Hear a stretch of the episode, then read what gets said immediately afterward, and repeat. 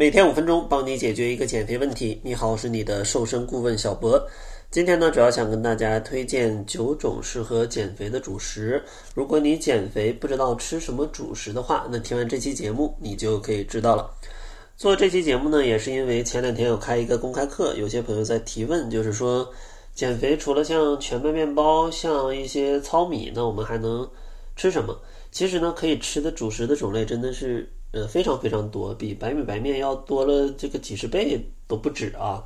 但是呢，很多朋友往往只是死记硬背到底能吃什么，那其实这个是不太推荐的，因为这说明大家没有掌握选择食物的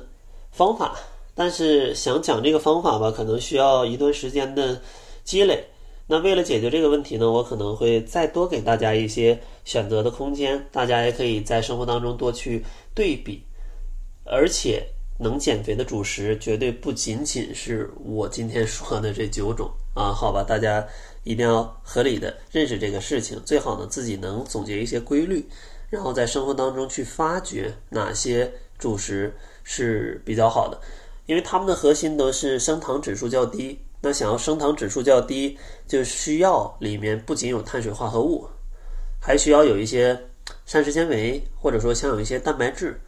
那这样的一些主食，它的消化速度相对较慢，升糖指数比较低，血糖上升稳定，就不太容易刺激胰岛素，不太容易带来一系列的问题。所以说呢，能达到这种目的的主食都是可以的。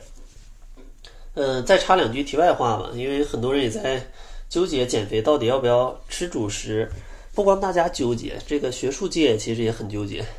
到底减肥要不要吃主食？有一派觉得一点不要吃，有一派觉得要这个合理的去控制量。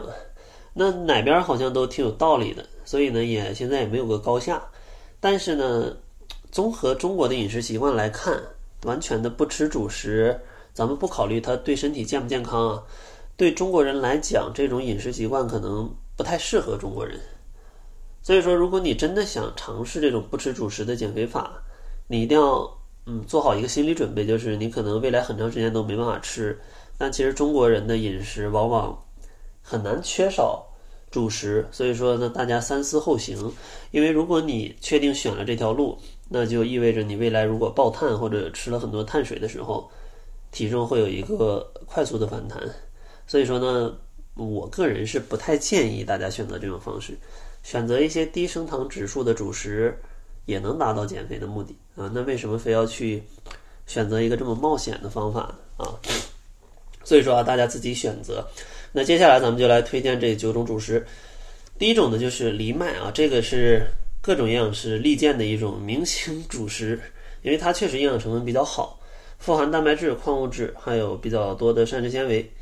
但是呢，它价格比较贵，所以说大家不要神化它，并不是说只有吃它才能减肥，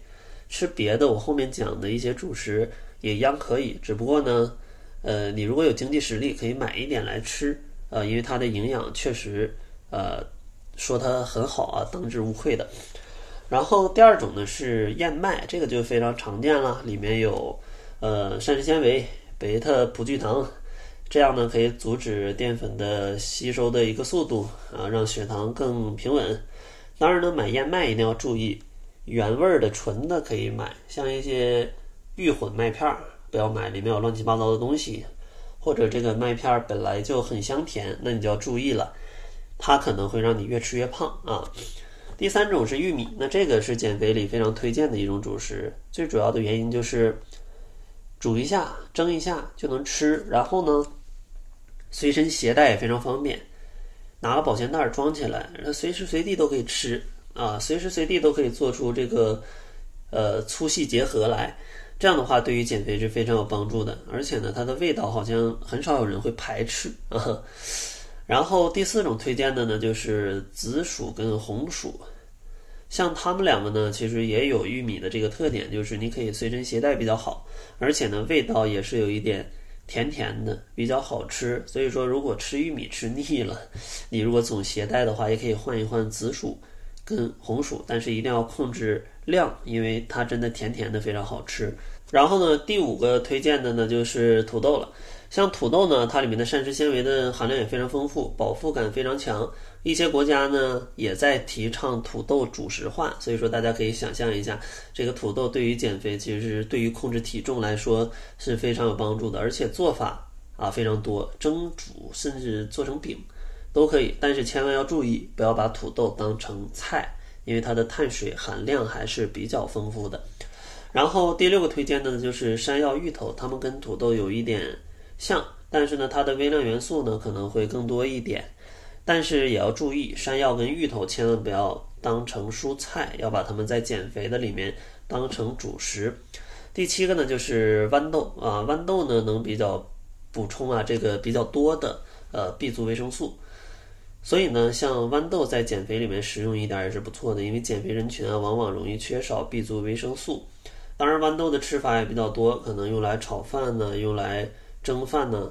但是唯一要注意的。千万不要把豌豆炒肉当成菜，啊！如果你豌豆炒肉你不吃另外的主食，那是没问题的。但如果你又来一碗大米饭呢，其实就雪上加霜了。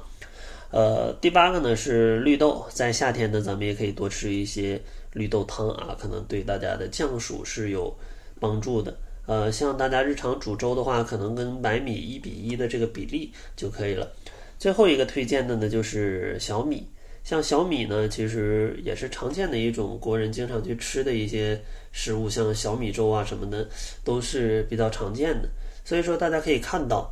像减肥可以吃的主食真的是非常多，远比大家日常吃的白米白面要丰富的多。所以呢，减肥千万别觉得没什么可吃，你可以吃的是更多的食物，只不过日常大家的习惯，习惯性的去吃一些这种比较容易发胖的食物而已。因为都是老一辈，可能那时候条件比较差，现在觉得经济好了，因为那时候吃不到白米嘛，现在都吃白米，但其实呢，缺少了非常多的这种营养的摄入，而且呢，也导致了非常多人发胖的这样的一个问题。所以说呢，咱们可以学一学古时候的吃饭方式，或者就是几十年前的吃饭方式，那时候的粗粮就会很多，很少有人发胖，只有地主家 才能发胖，对吧？所以说呢，大家别担心，减肥是可以吃主食的，选择低升糖指数的就好了。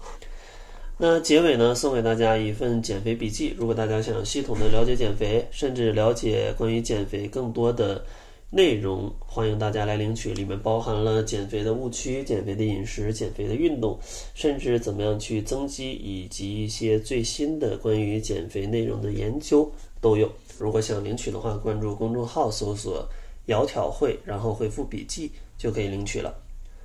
那好了，这就是本期节目的全部，感谢您的收听，咱们下期节目再见。